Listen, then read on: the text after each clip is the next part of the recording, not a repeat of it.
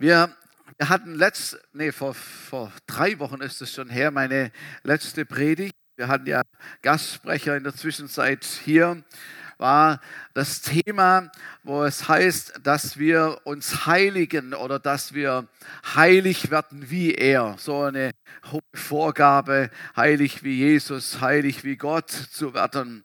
Und wir haben gesehen, dass Jüngerschaft bedeutet, in Heiligkeit zu leben und dass der Herr uns Gnade gibt, Zuwendung, dass er uns Kraft gibt, damit wir da hinkommen können, dass wir auf diesen Weg gehen können. Und vor allem ist es die Gnade, dass er uns vergibt, wenn wir zu ihm kommen. Das ist das Größte überhaupt. Aber dass wir in einem Prozess sind, man könnte sagen, die Arbeit der Heiligung, so ein Prozess der Heiligung, um immer mehr so zu werden, wie Jesus ist und wie wie der Vater im Himmel ist. Und die Bibel sagt, wir werden umgestaltet in sein Bild. Wenn man über Heiligung nachdenkt, dann liest man in der Bibel immer wieder einen Begriff. Und der kommt ganz oft vor im Alten Testament und kommt auch im Neuen Testament vor. Und da heißt es die Furcht des Herrn. Können wir die Folie?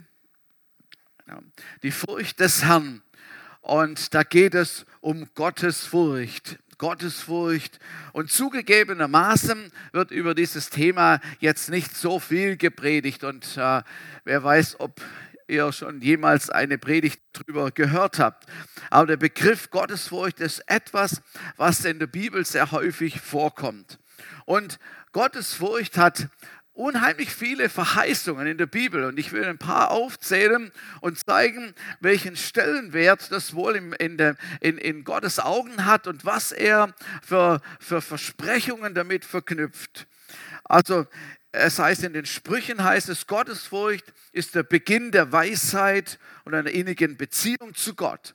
Das hängt mit der Beziehung zu Gott schon mal zusammen. Dann Psalm 25, Vers 14. Der Herr zieht die ins Vertrauen, die in Ehrfurcht vor ihm leben. Seinen Bund macht er ihnen bekannt. Psalm 34, Vers 8. Der Engel des Herrn lässt sich bei denen nieder, die in Ehrfurcht vor Gott leben. Er umgibt sie mit seinem Schutz und rettet sie.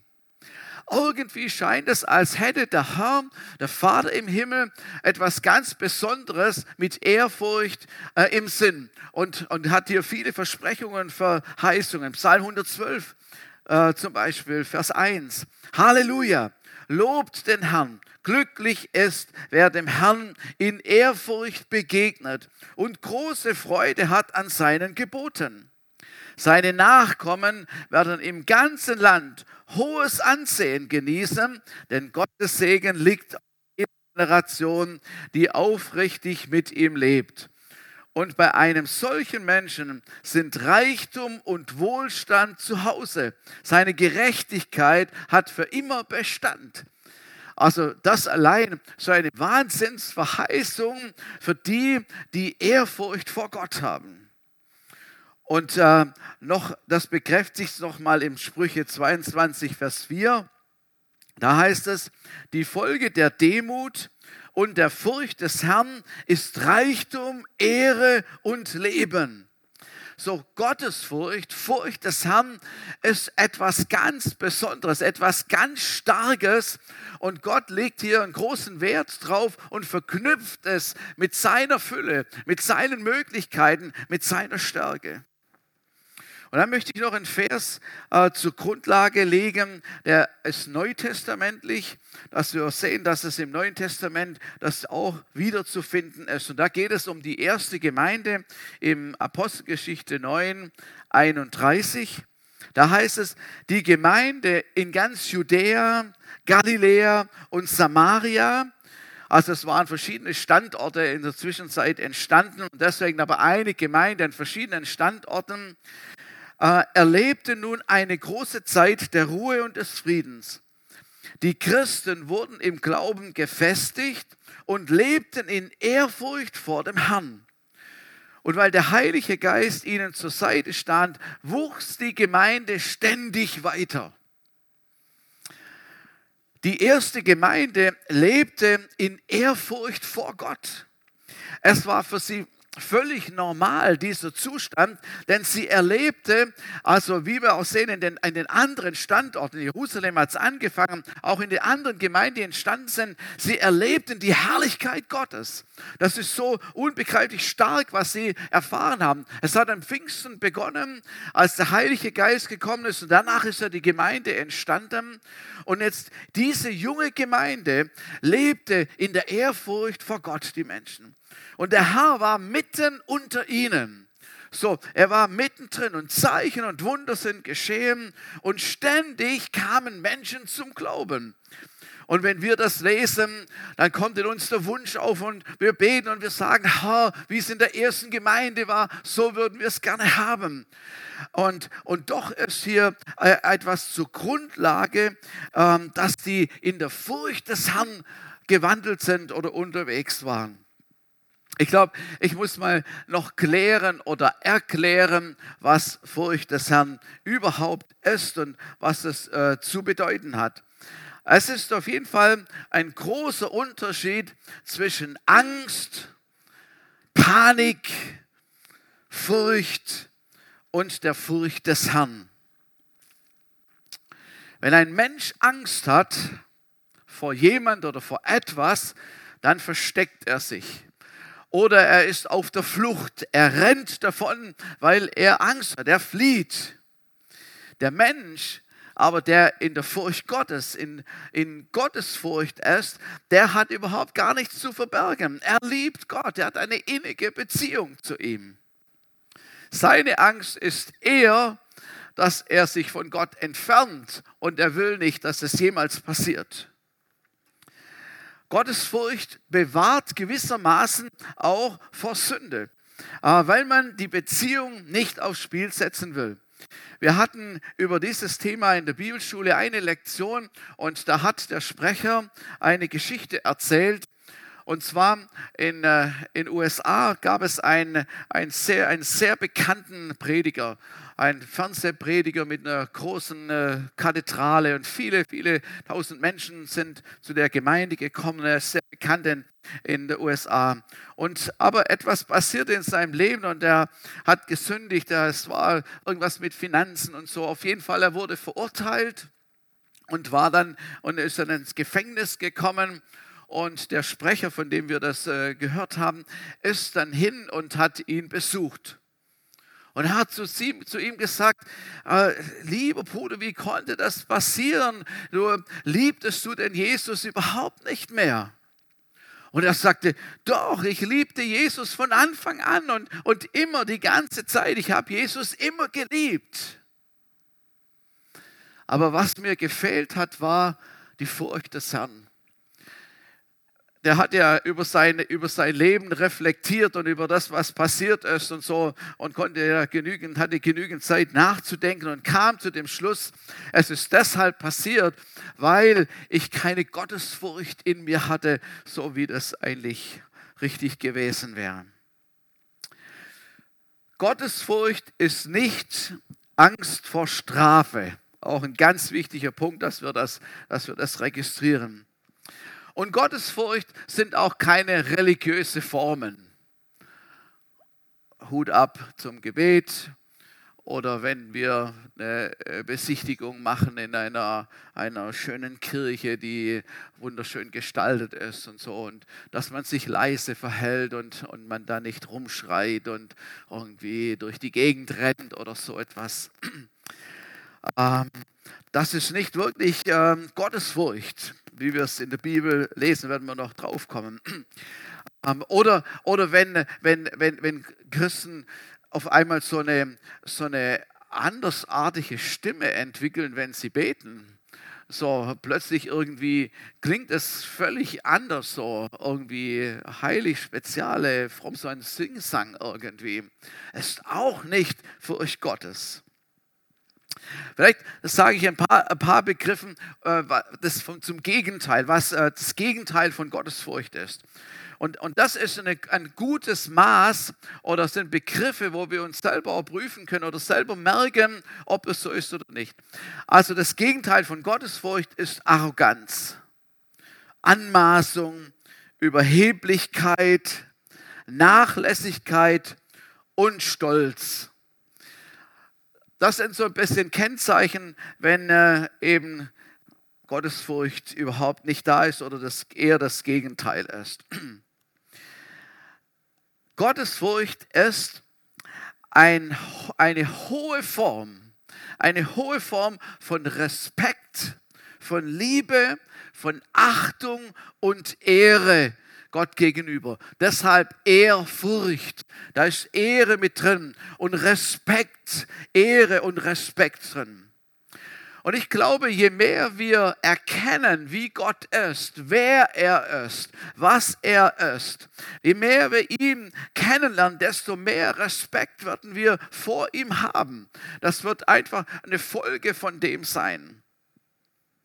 Psalm 19, Vers 2 heißt es, der Himmel erzählt die Herrlichkeit Gottes und das Himmelsgewölbe verkündigt seiner Hände Werk. Wir sprechen von dem Gott, von dem allmächtigen Gott, der alles geschaffen hat. Unfassbar ist es, gewaltig groß. Es ist so fantastisch, was Gott gemacht hat.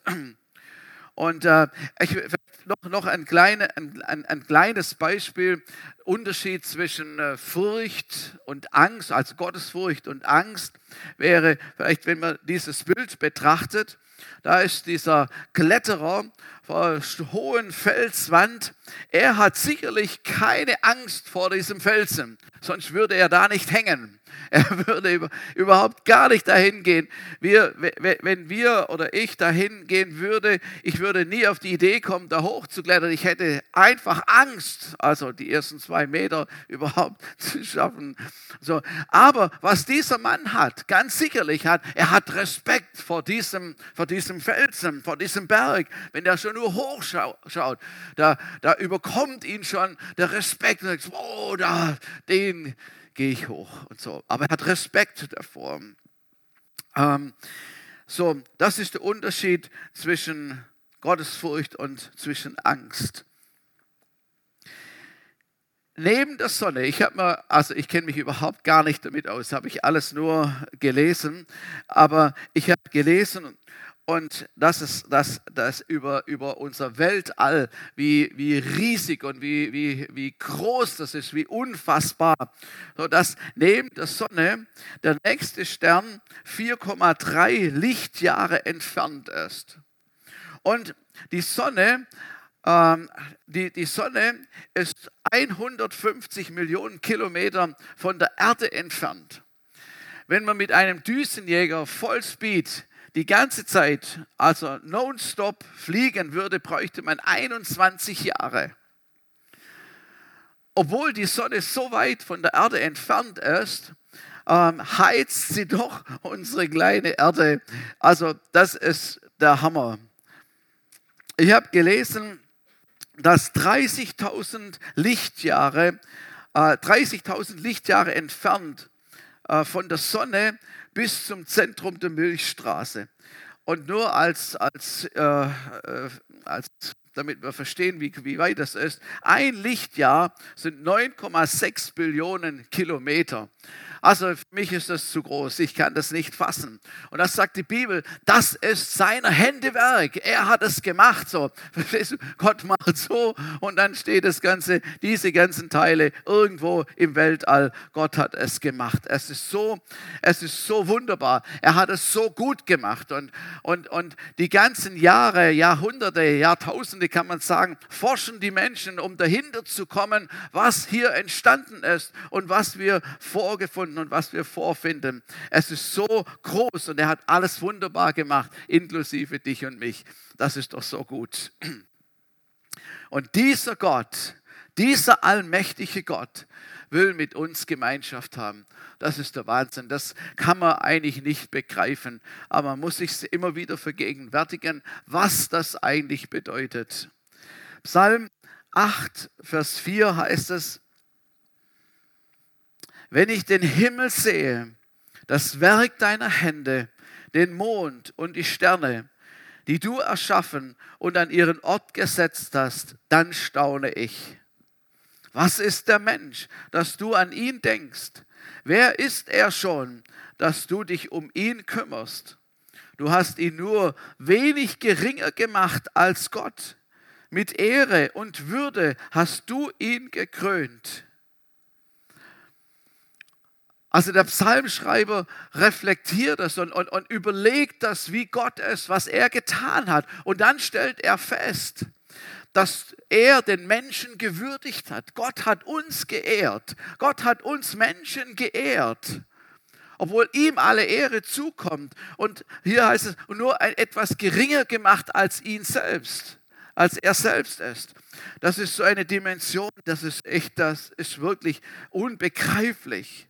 Und wenn wir das erkennen, wenn wir es nur annähernd erkennen, dann wird es in uns Respekt vor ihm äh, hervorrufen. Ehrfurcht, da müssen wir daneben stehen und, und Ehrfurcht kommt über uns und wir müssen sagen, oh mein Gott, wer bist du? Wie gewaltig bist du? Wer aber Gott als einen Wünsche erfüll Mann sieht, oder irgendeinen Kumpel, der irgendwo da ist, wird nicht so viel Respekt haben vor ihm. Wenn du jemand respektierst, dann ist sein Wunsch dir heilig. Und du wirst es tun. Ja, du wirst noch mehr tun als das, was der Wunsch was der Wunsch eigentlich war. Du wirst die zweite Meile gehen, du wirst noch einen Schritt weiter gehen, um diesen Wunsch zu erfüllen, um da hinein etwas Gutes zu tun. Wenn deine Kinder dich respektieren, werden sie dir gehorchen. Also ist ja auch ein, schon, schon ein, ein, Gebot, Ehre Vater und Mutter, was eine große Verheißung hat. Und das an sich ist schon, äh, schon eine, eine, eine, starke Sache, äh, die, die wir nicht aus dem Auge verlieren dürfen. Aber es ist tatsächlich so, wenn, wenn unsere Kinder uns respektieren, dann, äh, dann, dann tun sie das, also dann gehorchen sie. Und wenn nicht, wenn nicht, wenn Kinder ihre Eltern nicht respektieren, dann gilt dein Wort nicht viel. Dann gilt dein Wort nicht viel, die tanzen dir auf der Nase herum und sie kümmern sich überhaupt gar nicht um das, was du sagst. Also ich bin manchmal erschüttert, wenn ich, wenn ich äh, das beobachte und sehe, wie manchmal wenig, wie wenig Respekt manchmal vor den Eltern ist. Ich war, vor kurzem war ich auf einem, einem Spielplatz und habe so ein bisschen beobachtet und äh, waren mit unseren Enkeln dort. Und dann konnte ich so ein paar äh, Sachen so beobachten und ich habe gedacht, wow, das Wort der Eltern bedeutet gar nichts, gar nichts. Es verhalte irgendwo nur in der Atmosphäre. Wenn sich allerdings ähm, das zeigt uns ja die Bibel auch mal, wenn allerdings die Eltern sich daneben benehmen und äh, ihre Kinder reizen zum Zorn, das heißt ja mal so, die Eltern, also reizt eure Kinder nicht zum Zorn, also indem sie ihnen irgendwelche komischen Dinge auflegen, die nicht nötig sind, die auch nicht gut sind und so und sie dann zum Zorn reizen. Oder wenn wir als Eltern selber nicht das tun, was wir erwarten, was sie tun sollen, dann ist es auch sehr schwer mit dem Respekt. Andererseits muss ich sagen, es ist auch richtig schön und das hat auch oft mein Herz berührt, wenn ich sehe, wie, wie Kinder ihre Eltern respektieren und was das zur Folge hat. Also wie sie mit den Eltern umgehen, wie sie mit den Eltern sprechen. Und das geht ja durch alle Generationen. Das bedeutet ja nicht nur kleine Kinder oder, oder Jugendliche. Das ist selbst, wenn wir, ja, wenn ich, ich habe keine Eltern mehr, aber wenn wir äh, selber älter geworden sind unserem Heiko, unserem Heiko, seine Mutter ist äh, gestern verstorben. Und ich muss sagen, und ich will ihn da ehren jetzt, ich muss sagen, er hat seine Eltern geehrt. Er hat, sein Vater ist ja noch da, aber er hat auch seine Mutter geehrt. Sie war schon dement und trotzdem, er hat immer positiv gesprochen und hat sich um sie gekümmert und war dort und hat alles getan. Man hat gespürt und gemerkt, wie er seine Mutter ehrt und achtet und schätzt. Und ich glaube, das ist etwas, was die Bibel hier meint, mit Respekt und Achtung. Und der Herr wird das belohnen, hundertprozentig. Und wir beten und haben gebetet, dass der Herr ihn tröstet, auch jetzt in dieser äh, bestimmten, in dieser speziellen, traurigen Situation. Ehrfurcht vor Gott kann auf zwei Art und Weise oder auf zwei Wege verstärkt werden. Es gibt bestimmt noch mehr, aber ich will mal zwei, äh, zwei Wege aufzeigen. Das eine ist, wenn wir die Herrlichkeit Gottes erleben, wenn wir ihn erleben, wenn er dir zum Beispiel aus seiner tiefen Not herausgeholfen hat, wo du nicht mehr aus und ein wusstest und dann hast du seine Macht erlebt, dann kommt die Furcht Gottes über dich und du sagst, oh mein Gott, ich habe deine Größe erkannt, ich habe deine Möglichkeiten erkannt. Oder wenn du im Glauben deinen Zehnten gegeben hast und du hast wunderbar die Versorgung und den Segen Gottes erlebt, dann kommt die Furcht Gottes über dich, weil du merkst, es stimmt wirklich, ihm gehört Silber und Gold. Halleluja. Wir haben, das wird jetzt ja schon fast ein Jahr her sein, äh, als wir hier draußen äh, Gottesdienst gefeiert haben. Da haben wir das Zeugnis von Marion und von Martin gehört und wie sie das erlebt hat. Das hat alle unser Herz alle berührt, als sie erzählt haben, wie Gott sie versorgt hat und warum war es, weil sie ihr Vertrauen auf ihn gesetzt haben.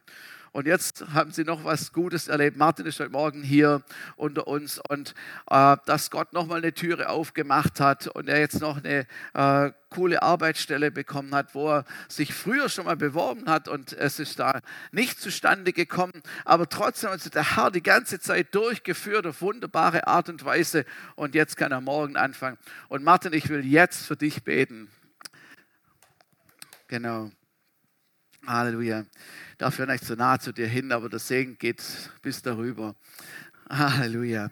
Jesus, ich danke dir von ganzem Herzen, dass du Martin und seine Familie so wunderbar versorgt hast, auch in dem letzten Jahr ganz besonders, Jesus. Ich danke dir, dass du, dass du wirklich zu deinem Wort stehst und dass es wirklich wahr ist, was du verheißen hast und dass das bei dir Silber und Gold ist, dass bei dir Versorgung ist, dass du alles tun kannst, Herr, Wege, wo es keine gibt.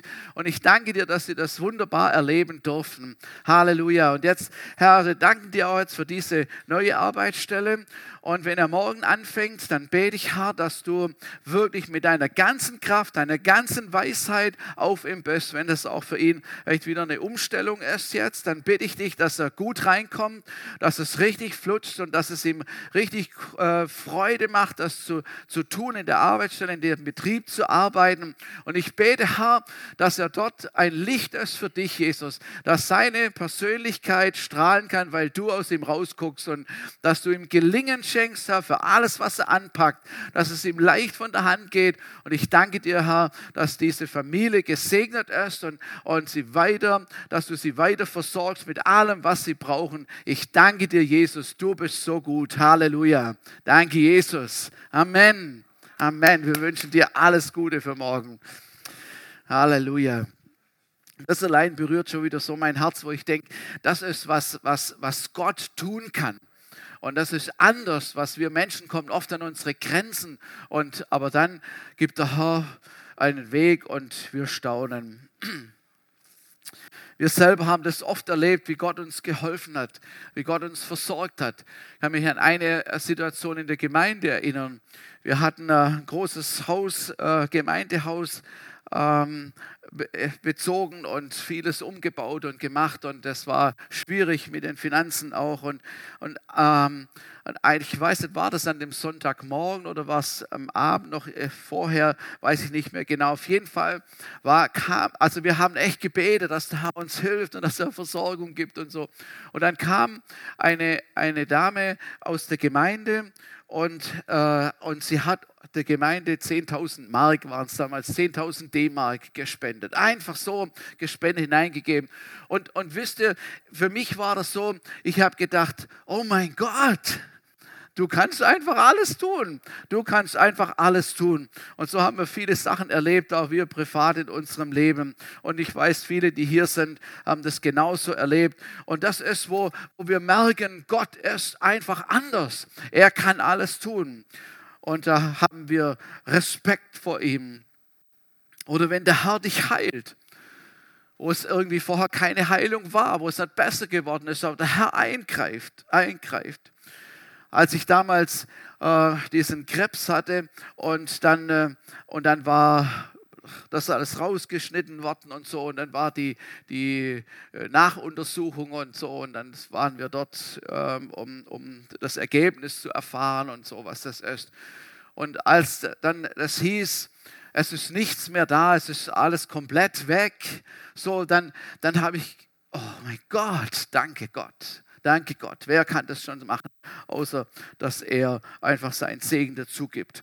Oder du staunst über seine Größe. Wenn du zum Beispiel das Abendmahl nimmst und du nimmst von diesem, von diesem Wein und dir wird in dem Moment bewusst, was, für, was dir an Schuld, an Sünde vergeben worden ist, was der Herr in deinem Leben getan hat. In dem Moment wird er das bewusst. Er hat, hat gelitten wegen mir und er hat mir alle Schuld erlassen, hat mich gerecht gemacht. Das ist der Hammer.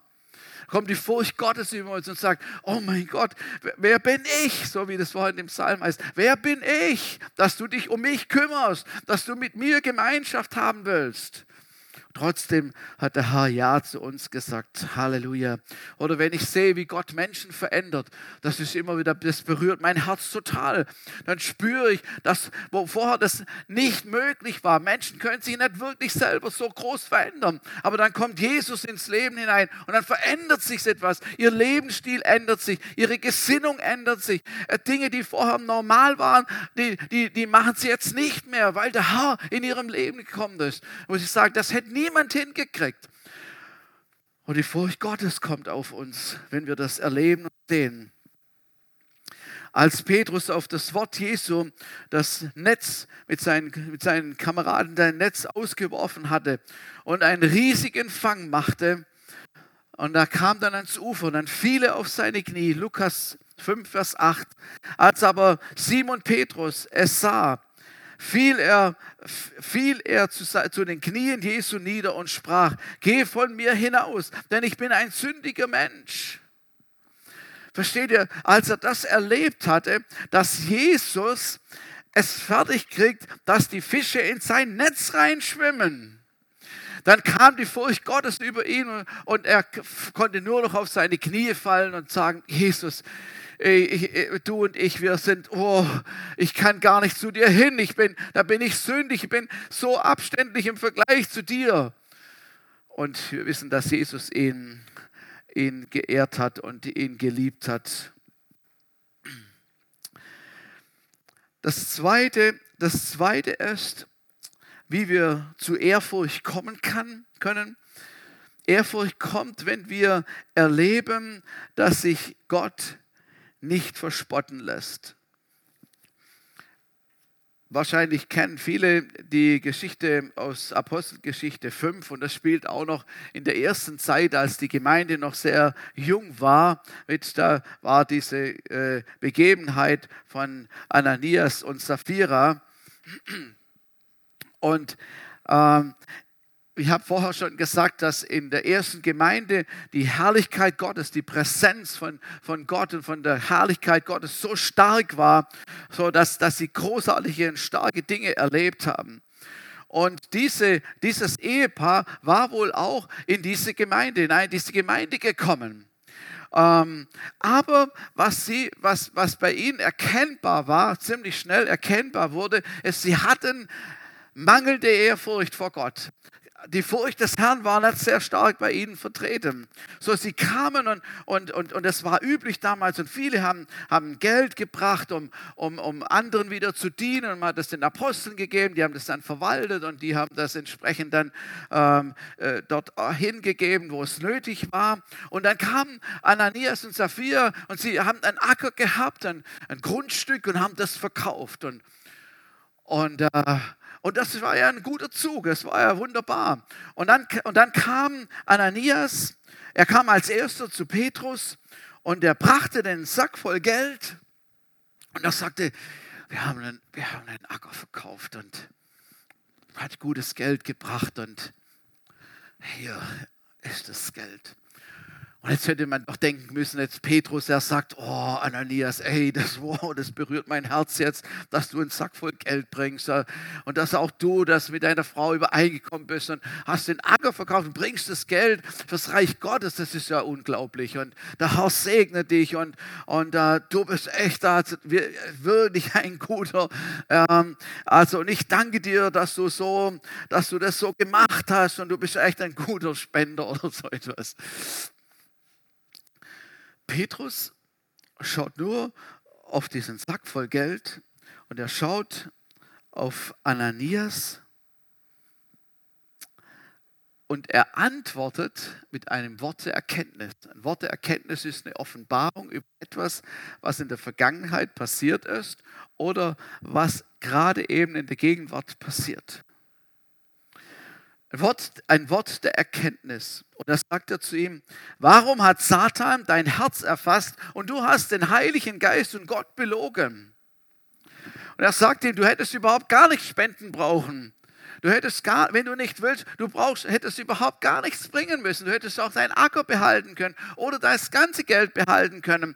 Aber was, er, er, er hat er es aussehen lassen, als würde er den ganzen Erlös des Ackers bringen und wollte somit besser erscheinen. Er wird großzügiges Opfer. Ich habe so viel, meinen ganzen Acker gespendet und so. Das war eigentlich die, die Sache, was, was ihm drin war. So ein, und, und, und, und Petrus, das Wort der, äh, Wort der Erkenntnis, Offenbarung gibt hinein hinein, sagt, wie die Sache ist. Und ich glaube persönlich, ich glaube, Ananias hätte in dem Moment sagen können, ja, das war falsch, vergib mir, Jesus, vergib mir, vergib mir. Ich glaube, es wäre noch, es wäre noch genügend Zeit gewesen, er hätte es noch in Ordnung bringen. Aber er tat gar nichts, sie waren übereingekommen, dass sie es so machen würden. Und er fiel tot um. Dann kommt seine Frau und dieselbe Spiel noch einmal. Frage, warum sind sie nicht zusammengekommen? Vielleicht wollte jeder einzeln genießen, das Lob des Petrus oder ich weiß es nicht. Sie hatten keine Gottesfurcht, sie hatten keinen Respekt vor Gott. Sie waren selbstsüchtig und sie waren, sie waren stolz. Eigentlich, wenn so ein Wort der Erkenntnis kommt, glaube, das allein müsste einen schon die Furcht Gottes äh, äh, äh, eintreiben und würde schon über uns kommen, wenn, wenn jemand so etwas sagt. Vers 11 geht es dann weiter in der Geschichte, Kapitel 9. Und tiefe Ehrfurcht vor Gott ergriff die ganze Gemeinde. Und genauso erging es allen, die von dem Vorfall erfuhren. Sie waren alle, die ganze Gemeinde, und also das kann man sich fast nicht vorstellen, was das für die Gemeinde war, ähm, waren von der Gegenwart, von der Größe, von der Allmacht, von der Heiligkeit Gottes derart überwältigt und war ihnen sowas von bewusst, dass die Furcht Gottes über sie kam. Wahrscheinlich, wahrscheinlich stand es in jeder Zeitung. Idea hat es natürlich sofort berichtet. Alle haben es berichtet und stand in der Zeitung in der, in in der religiösen Gemeinschaft. Äh, äh, Ehepaar log den Lehrer oder den Leiter an und fielen tot um. So, also große Schlagzeilen. Und was ist da passiert? Was ist da passiert? Der nächste Vers, Vers 12. da heißt es, aber durch die Hände der Apostel geschahen viele Zeichen und Wunder unter dem Volk. Und sie waren ein, alle einmütig in der Säulenhalle Salomons zusammen. Man könnte fast denken, dieser Vorfall, der müsste als die Gemeinde sprengen. Also da geht da niemand mehr hin. Also da gehen wir, da gehen wir weg so schnell wie möglich. Wer kann schon so, so sündlos sein, dass es einen nicht trifft? Also da gehen wir doch sofort weg davon. Aber genau das Gegenteil ist passiert. Die, die Gemeinde selber, die Menschen, die dabei waren, die kamen die Furcht Gottes über sie. Sie konnten das besser einschätzen. Und auf die Hände, über die Hände der Apostel haben großartige Wunder tun können. Die, die Kraft Gottes hat sich noch mehr freigesetzt, wie es vorher war. Und sie waren einmütig zusammen, sind zusammengekommen. Die, das wollen wir. Wir wollen die Säulenhalle, das war der, der große Gottesdienst. Da konnten 8000 Menschen da rein. Und da haben sie sich getroffen, um zu Celebration, Gott die Ehre zu geben. Da waren sie zusammen und das hat nicht aufgehört durch diesen Vorfall. Wahrscheinlich eher, dass mehr dazugekommen sind. In dem Zusammenhang wird auch berichtet, dass, dass der Schatten Petrus auf die Kranken fiel und die sind gesund geworden. Das heißt, auf die Straßen legten sie die Kranken hin, dass wenn Petrus seinen Spaziergang macht, äh, der Schatten drauf fällt und die Leute alle wieder gesund geworden sind. Es sind unglaubliche Dinge passiert in dieser Zeit.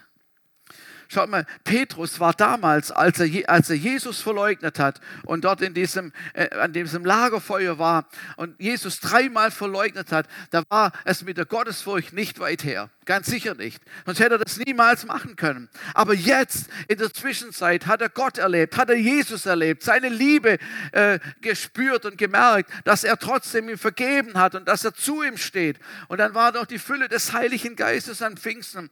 Und die Herrlichkeit Gottes war auf Petrus. Und das war der große Unterschied. Und das hat diese großartigen äh, Wunder auch hervorgebracht. Die Furcht des Herrn erfüllte ihn. Dann Vers 13. Von denen jedoch, die nicht bereit waren, an ihn zu glauben, wagte keiner, in engeren Kontakt mit ihnen zu treten. Aber jedermann sprach mit Hochachtung von ihnen.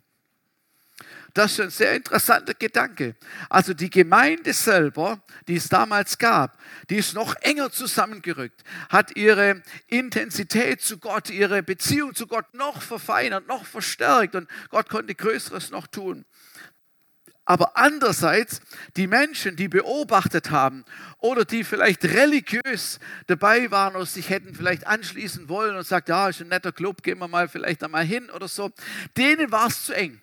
Denen war es zu gefährlich. Die haben die Kosten überschlagen, haben gesagt, nein, äh, ich, den Preis bin ich nicht bereit zu zahlen, das hundertprozentige, nein, das will ich lieber nicht. Sie haben sie respektiert und geachtet, ja, okay, das ist, wow, das ist oh, diese Gemeinde, aber äh, sie wollten dann nicht dazukommen. Und dann heißt es sozusagen fast im gleichen Satz, aber Scharen von Männern und Frauen kamen zur Gemeinde. Das scheint wie ein Paradox zu sein. Also durch diesen, durch diesen Vorfall, was da gewesen ist und, und die Furcht des Herrn, die in der Gemeinde entstanden ist, kamen, war es trotzdem viele, viele Menschen, die die Kosten überschlagen haben, aber gesagt haben, ja, ich will da dabei sein. Ich will dabei sein. Ich will zu Jesus gehören und ich zu dieser Gemeinde gehören und haben sich dann angeschlossen. Und das waren Menschen, die wirklich Jesus nachfolgen wollten. Und da gibt es einfach einen großen Unterschied zwischen denen, die vielleicht religiös angehaucht sind oder sagen, ja, ich bin da nicht dagegen und ja, Gott ist schon ein guter Mann, irgendwie so. Und ich bin ein bisschen christlich, ein bisschen frömmlich da so. Und ganz ehrlich, ich habe mir überlegt, wie wäre das bei uns? Da hätten doch Leute trotzdem irgendwie Platz, irgendwie so. Also wir sind ja auch nett, wir wollen ja auch alle willkommen heißen. Das ist ja auch einerseits richtig. Aber was hier passiert ist, es gab, es gab eine Unterscheidung, es gab eine Entscheidung dass Leute, die nicht hundertprozentig Jesus nachfolgen wollten, sind da nicht mehr hingegangen. Die, also das war einfach zu gefährlich.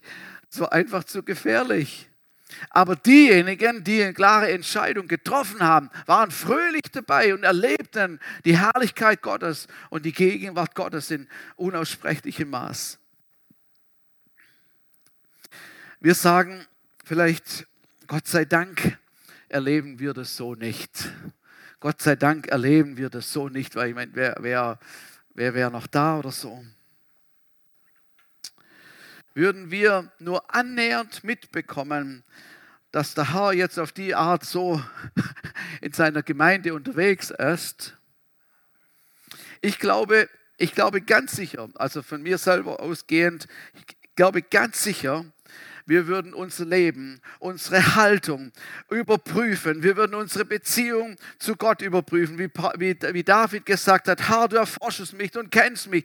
Zeig mir, ob es richtig ist. Bin ich okay? Ist alles gut? Wir würden alles rausschmeißen, was irgendwie nicht hineinpassen würde, um überhaupt kein Risiko einzugehen. Wir würden alles, was störend ist, rausgeben und wir würden die Furcht des Herrn ganz neu erleben, hundertprozentig. Aber was wir erleben in unserer heutigen Zeit, bis, bis jetzt immer noch, was wir erleben ist, dass mangelnde Gottesfurcht trotzdem seine Folgen und seine Auswirkungen hat, auch wenn nicht jemand gleich tot umfällt. Kompromissbereites Leben, vielleicht Sünde, Gleichgültigkeit, Lauheit, Laschheit, wenig Herrlichkeit von Gott spürbar.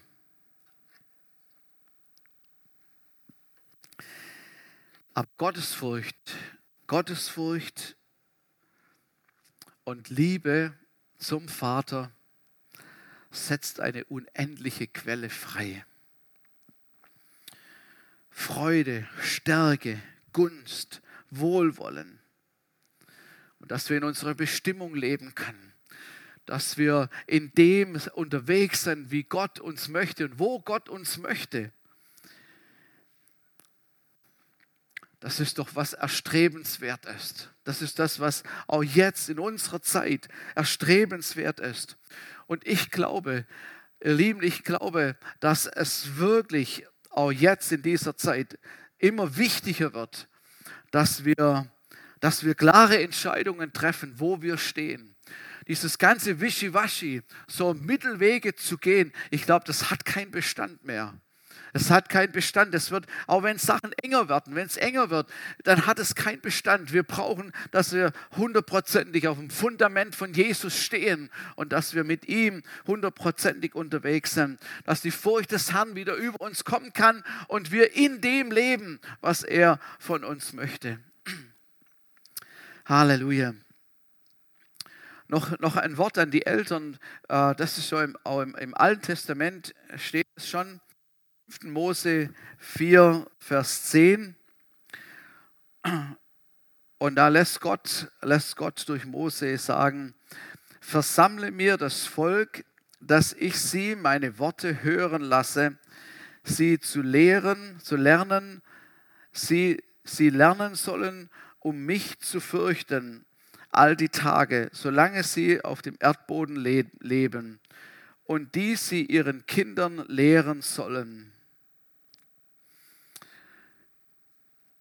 Gott war es von Anfang an ein Anliegen, dass seine Worte, die er spricht zu seinem Volk, dass die Eltern, hauptsächlich die Väter, äh, das den Kindern weitergeben sollten und sie in dem lehren sollten, eigentlich in demselben, dasselbe lehren sollten, was Gott durch Mose und oh durch die Propheten gesagt hat, äh, für den Erwachsenen gesagt hat.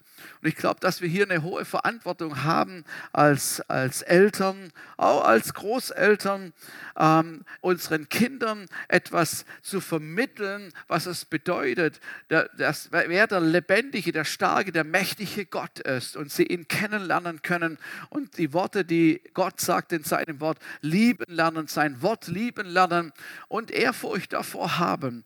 Ich glaube, das ist eine hohe Aufgabe, aber auch eine schöne Aufgabe, dass sie es lernen können und sehen können an uns, dass sie an uns selber sehen können, wie wir das leben.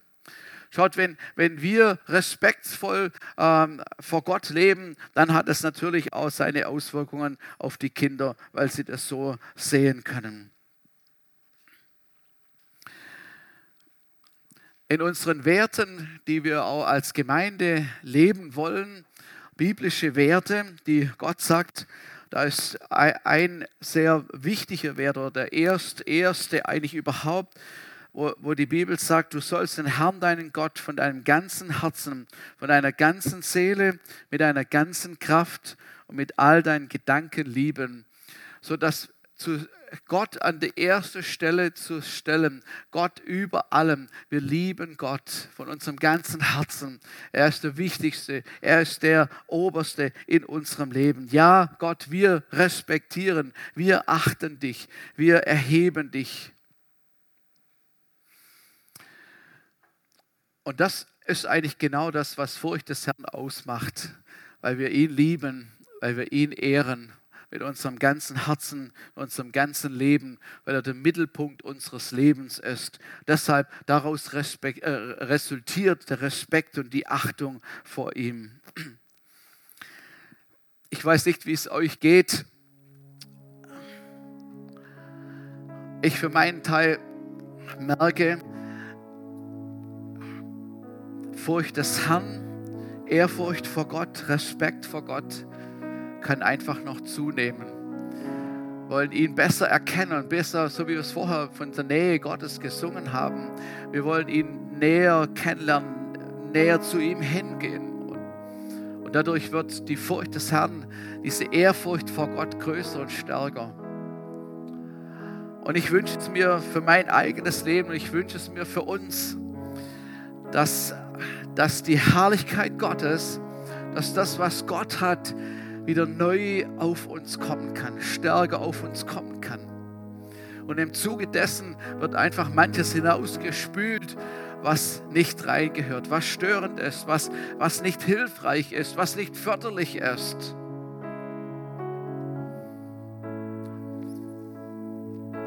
Dass Menschen wieder sagen, wenn sie mit uns zusammenkommen, wenn sie in unsere Gottesdienste kommen, dass Menschen, die Gott nicht kennen, sagen, hier ist Gott.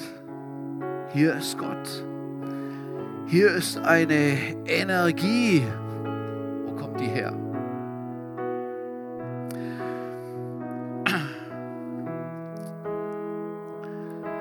Ich glaube, es ist, es ist unsere Entscheidung. Und ich weiß genau, wenn wir Entscheidungen nicht sofort treffen, und Zeit vergeht, dann, äh, dann erinnern wir uns nicht mehr dran. Und deshalb ist heute Morgen gut, eine Entscheidung zu treffen und einfach zu überlegen und zu überdenken, Herr, wie ist es, wie ist es mit mir und dir? Und der Heilige Geist, der wird etwas offenbaren, wird etwas sagen und lasst uns einfach so zu ihm kommen. Lasst uns zu ihm beten. Vielleicht, vielleicht musst du Buße tun und sagen, Herr, es tut mir leid, ich, ich, ich war wirklich nicht respektvoll. Ich habe es, es so mich entfernt. Vielleicht hat sich jemand furchtbar aufgeregt über Gott. Vielleicht hat er ihn alles Mögliche geheißen. Ja, und er versteht es. Ja, er versteht es. Aber er ist der allmächtige Gott, der heilige Gott, der allmächtige Gott. Es ist gut, sich zu beugen und zu sagen, Herr, das tut mir leid. Es tut mir leid. Zu sagen, hier bin ich. Herr, hier bin ich. Ich will dir dienen. Ich will dir dienen. Ich stehe dir zur Verfügung. Mein Leben gehört dir. Liebe dich von ganzem Herzen. Ich glaube, eine neue Quelle wird freigesetzt in unserem Leben. Eine neue Quelle mit einer höheren Qualität. Vielleicht, wie wir es nie erlebt haben so wie es in der ersten Gemeinde war, dass Zeichen und Wunder geschehen sind. Aber der Preis war, dass sie in Ehrfurcht, in Wertschätzung, in Respekt vor Gott gelebt haben und miteinander gelebt haben umgegangen sind. Halleluja. Jesus, wir